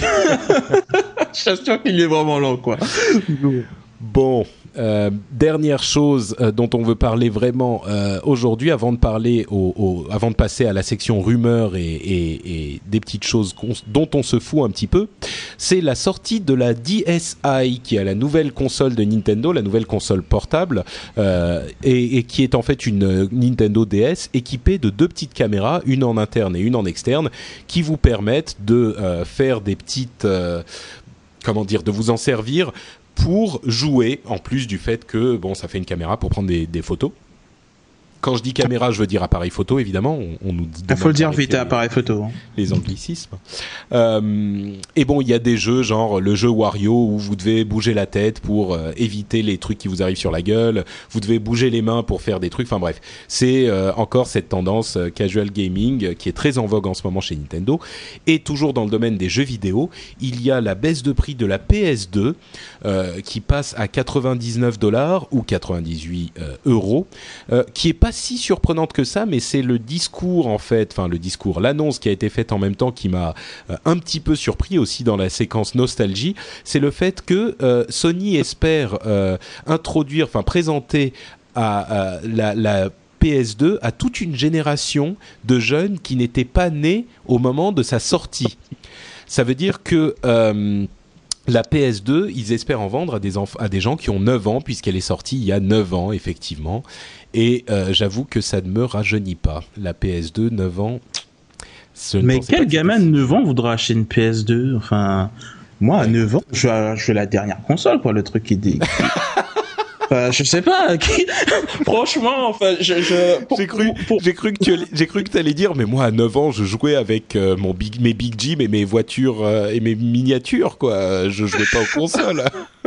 Ah si si si j'étais j'étais très précoce à, à ce niveau-là quoi. Mais euh, mais je pense que derrière en fait ce qu'essaie de faire de faire Sony c'est essayer de, de contrer du, mieux qu'ils peuvent ben, le, rouleau compresseur qu'est la Wii quoi puisque finalement d'un point de vue technique ben, le, le, concurrent de la Wii c'est plutôt la PS2 pas la PS3 ce sont deux mondes qui qui n'ont rien à voir et euh, ils je pense que c'est c'est un petit peu ce qu'ils essayent de faire puisque finalement la PS2 se vend encore très très bien vu le le catalogue plutôt euh, léger de la PS3 c'est je pense que c'est pas forcément idiot comme euh, comme non certainement la PS2 est encore un, un, énorme mastodonte hein. elle se vend très très bien mais c'est à vrai dire pour moi c'est plus ça m'inquiète plus pour la PS3 que que je ne vois toujours pas euh, intéressante euh, quelques années après sa sortie. Mais bon, bah, bah, ça, en, un fait, autre débat.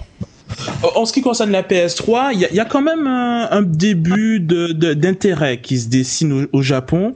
Euh, je crois que cette dernière semaine, c'est la première fois qu'elle a dépassé la Wii en termes de vente. Alors, je pense que les Japonais ont fini par comprendre que la, la Wii, ça sert à rien, et donc ils commencent à pouvoir acheter une véritable console. Donc, on ne sait pas finalement si c'est juste un petit sursaut comme ça, comme c'est notamment déjà arrivé avec la Xbox 360 euh, chez les Japonais ou si c'est une tendance qui va se confirmer avec le temps. Mais ce qui est sûr, c'est que ben apparemment la PS3 commence à intéresser les Japonais et, euh, et puis en plus la, la Xbox 360 n'est pas très très loin derrière. Hein. Je crois que il y a on est à 3 millions de consoles pour la 3 millions de PS3 pour 1 million de de 360. Donc euh, c'est c'est la première fois que l'écart est, est, est si faible entre les, les deux firmes et donc c'est c'est plutôt encourageant faible étant un, un, euphémisme parce que de 1 du simple au triple c'est un petit peu ça, moi ça me paraît gros quand même mais bon. Ça c'est uniquement la situation au Japon qui est qui est particulière. Euh, ah. Jeff tu es bien silencieux euh, tu, tu n'es pas un gros joueur peut-être ou? Non je suis pas j'ai pas de, de console on a oh, décidé euh, d'offrir aux enfants les les ordinateurs donc on a quelque chose comme cet ordinateur à la maison mais on n'a pas de console D'accord. bon, donc euh, pas de PS2 euh, pour tes enfants. Ils ont, ils ont quel âge, euh, tes enfants? Ma fille a 8 ans et elle utilise son Mac plutôt pour faire de la vidéo et du browsing. Et mon fils a 12 ans et il a un PC et, donc, un portable pour jouer. D'accord. Et la, PS2, ça l'intéresse pas du tout. 12 ans, c'est déjà trop tard en fait. Bah ça, non, ça c'est s'il est puni. C'est ancient ça. C'est non, éventuellement une Wii, ça l'amuserait, mais en fait, il a, il a tellement de jeux sur PC que c'est sûr. Histoire de bien rigoler. Allez, c'est bon, maintenant je suis sur PC. Allez, puni, tu vas passer deux heures sur ta PS2. Oh non, papa, s'il te plaît. Ne ah, discute pas. C'est vraiment une punition, hein, franchement. Bon, on passe. Non, c'est au... de voir, fêter de voir et boss. c'est vrai qu'il est sérieux. Euh, alors on passe aux, petites euh, infos sur lesquelles on, on va euh, pas s'attarder, les rumeurs à la con et les trucs dont on se fout un petit peu mais qu'on veut quand même évoquer parce que c'est des choses plus ou moins importantes ou amusantes. Euh, première chose c'est que IBM finalement n'achète plus Sun, on en avait parlé la dernière fois. Ben, finalement ils n'étaient pas contents des conditions que demandait Sun donc ils ont dit allez vous faire voir, tant pis pour vous. une autre chose c'est qu'il y aura peut-être bientôt du contenu premium sur YouTube. On parlait tout à l'heure du fait qu'ils perdent beaucoup d'argent euh, eh bien on a appris qu'ils sont peut-être en négociation avec les studios pour peut-être mettre des films carrément à disposition sur YouTube. Ça, ça serait quelque chose de très intéressant. Euh, un, autre truc, c'est que Facebook est en train de préparer sa monnaie virtuelle, son argent virtuel. Euh, ça coûterait un dollar pour 100 crédits et on peut redistribuer les crédits à ses amis ou euh, euh, si quelqu'un fait une mise à jour intéressante de son statut ou met une photo ou une vidéo intéressante, et eh ben on lui file des crédits. Est-ce qu'il y aurait d'autres usages? Est-ce qu'on pourrait convertir les crédits en argent finalement au, au, au final? On ne le sait pas vraiment, mais c'est quelque chose d'assez énorme et qui pourrait être très très intéressant pour, euh, et qui changerait un petit peu la donne sur Facebook. Euh, un nouveau nom de domaine est disponible, les domaines en pointel, et ils sont censés euh, réunir toutes les informations sur quelqu'un. Donc par exemple, si Yann achète Yanale.tel, ça serait un modèle commun à tout le monde pour avoir toutes les, tout ce qui est numéro de téléphone, numéro de, enfin, compte Twitter, compte Skype, informations de contact. Voilà, bon, pourquoi pas. Moi, personnellement, je m'en passe, mais euh, d'autant plus que, c'est assez cher pour le moment. Hein. Ça coûte combien un pointel? Bah, au, début, je crois que c'était dans les 2000 dollars au tout début quand c'est sorti, et après la phase devait, devait passer à une phase où ça coûtait euh, 250 dollars. Je crois que c'est la phase dans laquelle on est actuellement, et puis après ça va coûter un petit peu moins cher. Mais bon, ça, ça, ça, ça n'a rien à voir avec les tarifs qui sont pratiqués pour un point com. Hein. C'est euh... 250 dollars. Ouais, ah, c'est vraiment, vraiment, pour les entreprises quoi. C'est ça. Ce qui est étrange parce qu'a priori, euh, si c'est pour avoir toutes les informations de quelqu'un, enfin bon. Euh, ensuite, juste pour revenir, juste pour revenir sur euh, la monétisation de Facebook et le fait qu'ils introduisent leur monnaie virtuelle, faut savoir que les grands du, les grands du domaine ou en Chine dépassent le milliard de dollars grâce à, la monnaie virtuelle. Donc c'est franchement quelque chose d'important. Tu parles de qui par exemple? QQ, donc ah, tu veux dire les grands sites euh, Oui, d'accord. Les grands sites, oui. Ok. Donc les, Facebook locaux, qui utilisent la monnaie virtuelle depuis très longtemps maintenant, font énormément d'argent. D'accord. Donc c'est pas quelque chose de si surprenant que ça finalement. Euh, Internet sera sans doute plus populaire que la télévision en 2010 si la tendance continue euh, comme elle l'a fait jusqu'à maintenant. Ce qui n'est pas foncièrement, moi ça me surprend pas plus que ça, mais c'est quand même quelque chose de symboliquement énorme. Euh, la, télévision est en train de perdre de plus en plus de sa, de son importance, et là c'est une confirmation de cette tendance. autre info, c'est que les fondateurs de Skype seraient éventuellement prêts à racheter leur création à eBay. Il faut savoir que eBay a avait acheté Skype il y a quelques années euh, au prix fort. Euh, là encore, je crois qu'on parlait de quelque chose comme 1,3 milliard de dollars. Jeff, tu, sauras peut-être plus précisément que moi ces informations financières. Mhm. Euh, c'était c'était l'offre était 1,3 milliard de dollars et il y avait derrière un earn-out, c'est-à-dire un mécanisme qui permet aux fondateurs de gagner plus si jamais la boîte a certains résultats financiers. Et in fine, ce turnout était d'un milliard cinq et ils ont gagné quelque chose comme un milliard, je crois. Mais clairement, le problème, c'était que bah, eBay a racheté Skype sans véritable raison. stratégique. ils ont vu un truc brillant, ils se sont dit oh, on va le récupérer et ils en ont rien fait du tout quoi. C'était c'était mec qui avait décidé que c'était une bonne chose et donc très rapidement après avoir fait l'achat ils se sont rendus compte qu'il n'y avait aucune utilisation possible de Skype en tant que tel et maintenant ils cherchent à s'en débarrasser. Et ce qu'il y a, c'est que Skype a un potentiel absolument énorme. Euh, il y a peu de temps, ils sont devenus le premier euh, euh, fournisseur de communication internationale au-delà de certaines sociétés américaines dont c'est la spécialité. Donc il y a évidemment un potentiel énorme. maintenant, il reste à le, le transformer euh, à transformer l'essai, à le monétiser, et c'est quelque chose que les créateurs du, du, logiciel seraient sans doute à même de faire. Et je pense que si jamais ils réussissent à récupérer leur bébé, euh, on va voir des changements très intéressants assez vite euh, dans, dans ce domaine. Dernière juste quelques chiffres. Juste quelques chiffres. J'ai tweeté ça il y a 2-3 jours. Skype a 4, 405 millions d'utilisateurs et 8% des communications mondiales passent par Skype. C'est hallucinant, c'est hallucinant, c'est proprement incroyable. C'est hallucinant, tu vois, c'est tellement ah, hallucinant que c'est encore halluciné, Patrick d'ailleurs. ça m'a halluciné. Oui, et voilà, exactement. J'ai halluciné. Euh, non, mais c'est vrai, je veux dire, le fait que, que eBay n'ait pas réussi à se sortir les, les doigts des oreilles euh, pour, euh, pour en faire quelque chose. oh, euh, toujours avec la grande classe. Il arrive toujours à se sortir des situations délicates comme ça. Là, je, je respecte, respect, comme, respect. Comme, comme Houdini. Bon, allez, bref, on a compris eBay loser un petit peu quand même sur ce coup-là. Euh, dernière petite info plutôt marrante, c'est que les arbitres italiens n'ont maintenant plus le droit de parler sur les réseaux sociaux, genre Twitter, Facebook et tout ça. C'est une nouvelle décision euh, de la l'association des arbitres italiens. Euh, il faut savoir que c'était déjà le cas pour les médias en général. Donc il y a une nouvelle clause qui inclut simplement le fait que euh, les, les réseaux sociaux comme Twitter sont inclus dans les médias entre guillemets, euh, mais c'est quand même amusant de, de, voir à quel point ces, ces choses prennent de l'importance et on peut imaginer que les, les arbitres qui commentent le, les matchs euh, là-dessus, c'était pas forcément bien vu non plus. Je ne sais pas si vous avez vu la news qui est passée en, en, aux États-Unis, mais il y a eu deux ou trois procès où les, le jury avait tweeté et en fait, ça a complètement foutu en l'air le procès parce que clairement, c'était interdit. Bah oui, on, en avait parlé la, la, dernière fois, je crois. Euh, ah, c'est vrai. Avec Mathieu. Euh, mais oui, tout à fait. Oui, c'est un truc euh, qui était qui était assez hallucinant. Euh, c'était les, les ouais les jurés qui copyrighté tout ça. Ouais, bon, bref. Alors il y a le feu George et nous ça va être hallucinant, d'accord. Pour les amateurs de WoW Insider. Voilà. Euh, bon bah écoutez, c'est toutes les infos qu'on a en, stock euh, pour vous.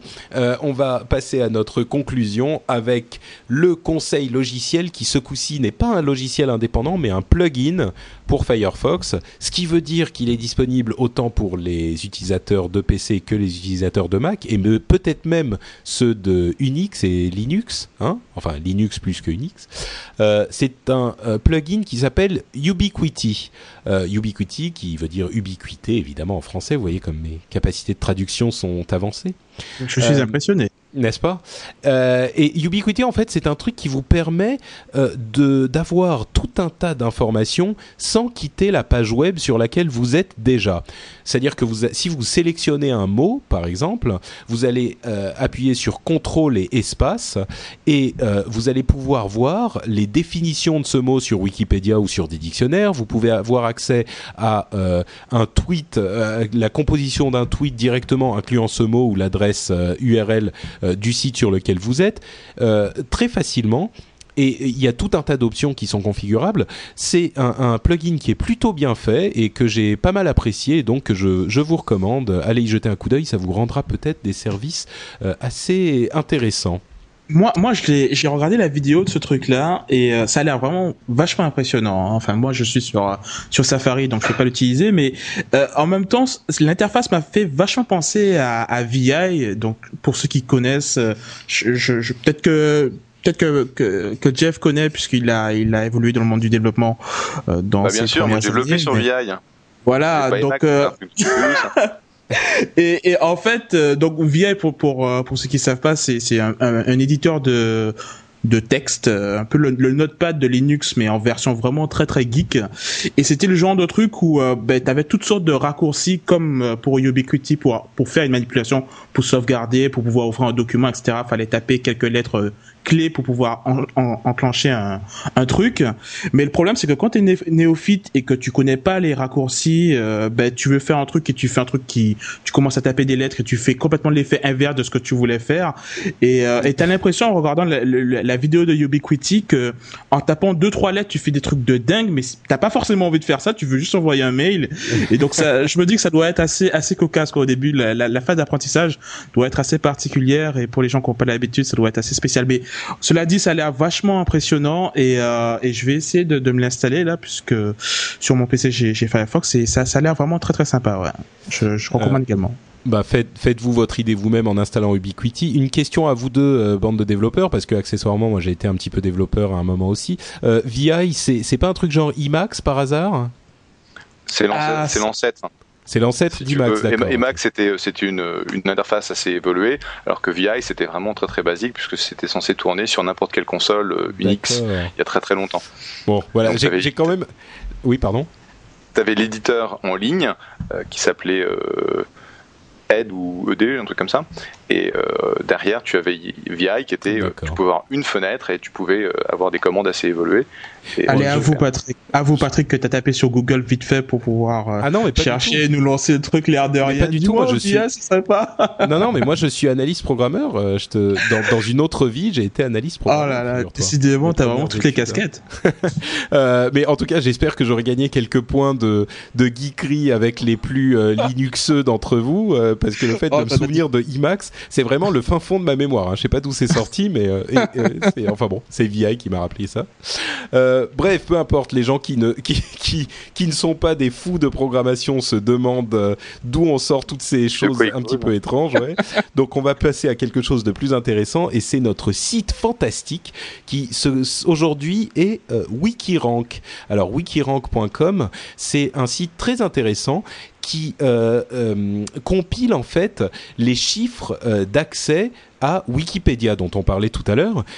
C'est-à-dire qu'il va y avoir des, des, des, comment dire le top des articles les plus consultés sur Wikipédia. Et ça donne des informations vraiment intéressantes.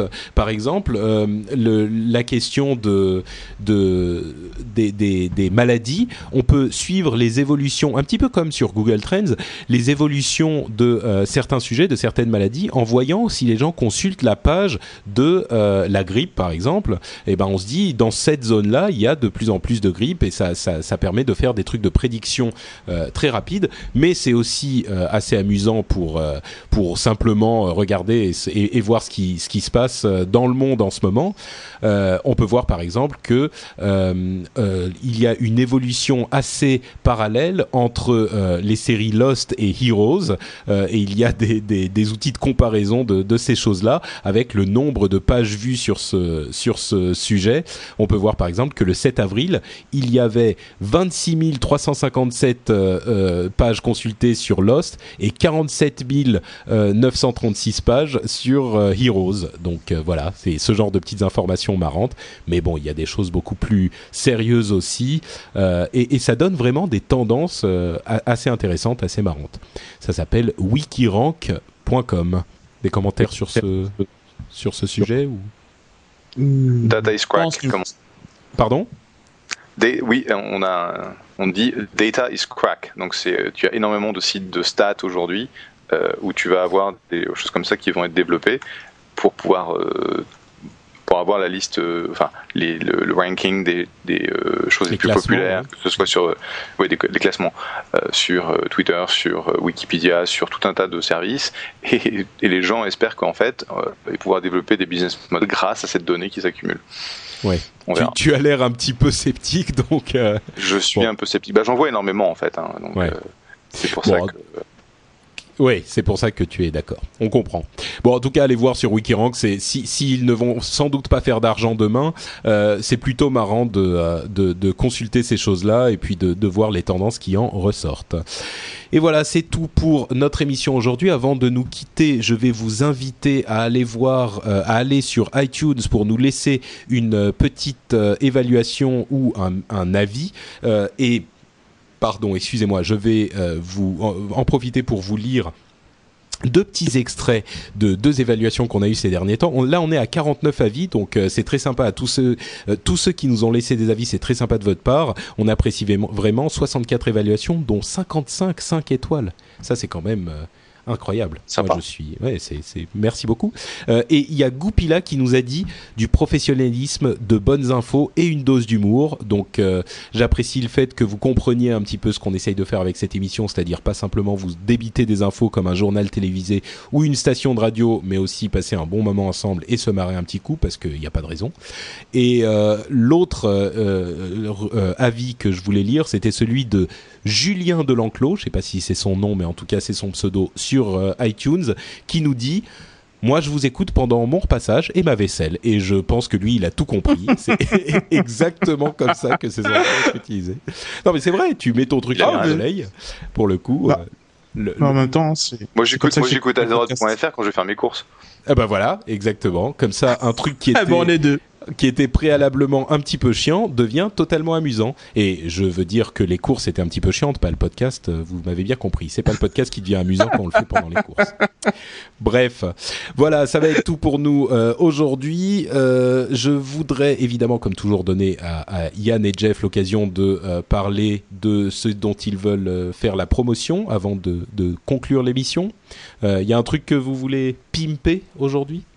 Ah ben Bien écoute, moi je vais juste me contenter de pimper mon mon euh, Twitter, donc euh, bah, twitter.com slash yanale. Je suis vachement content puisque je crois que j'ai dépassé la barre des 150 followers, donc euh, bah, plus que quelques petits followers pour pouvoir rattraper euh, Patrick.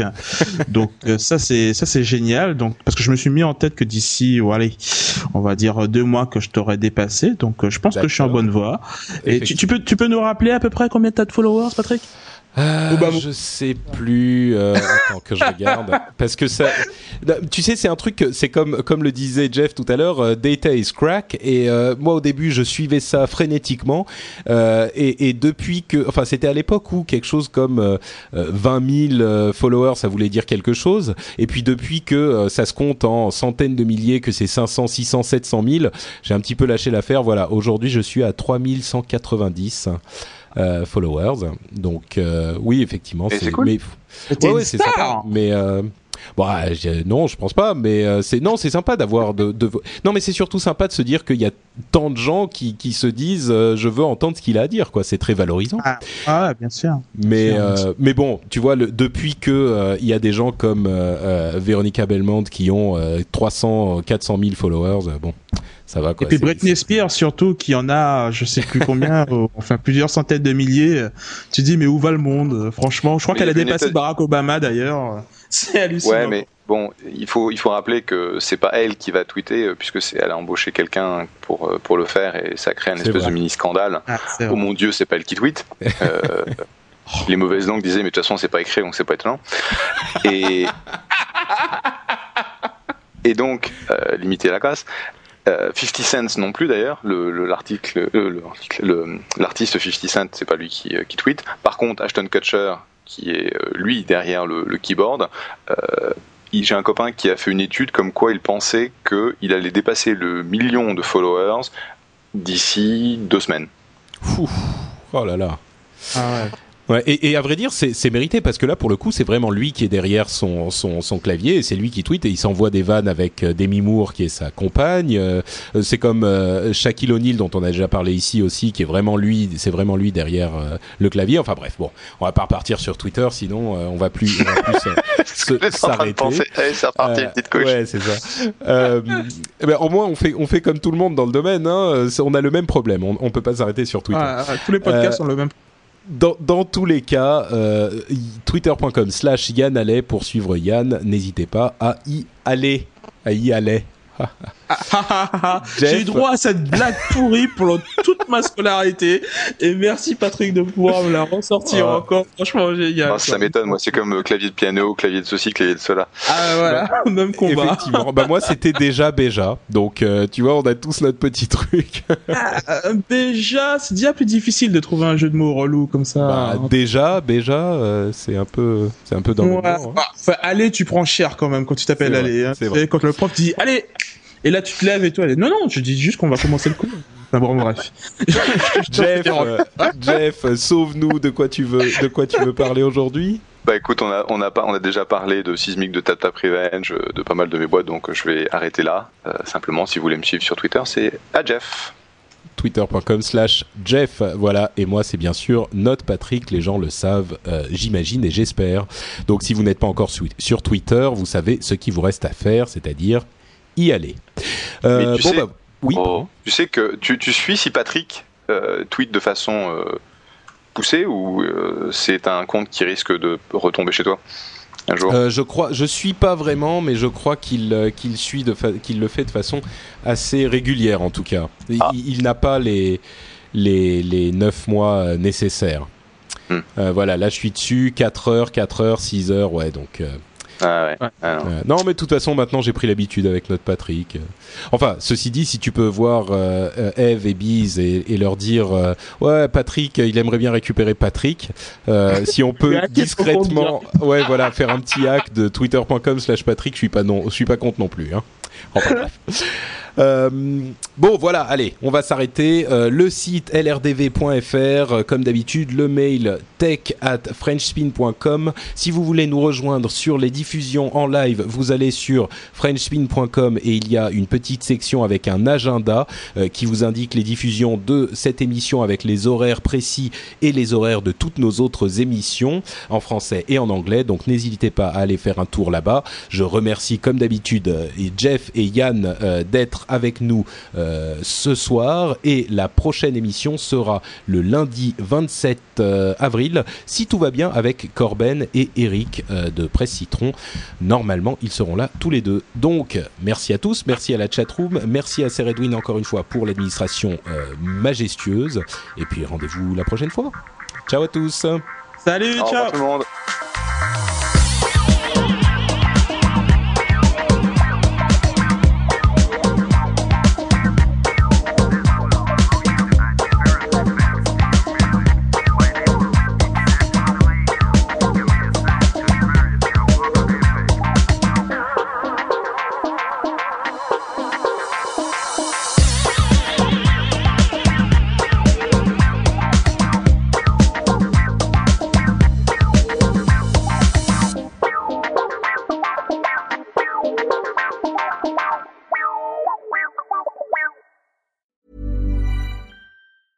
Planning for your next trip?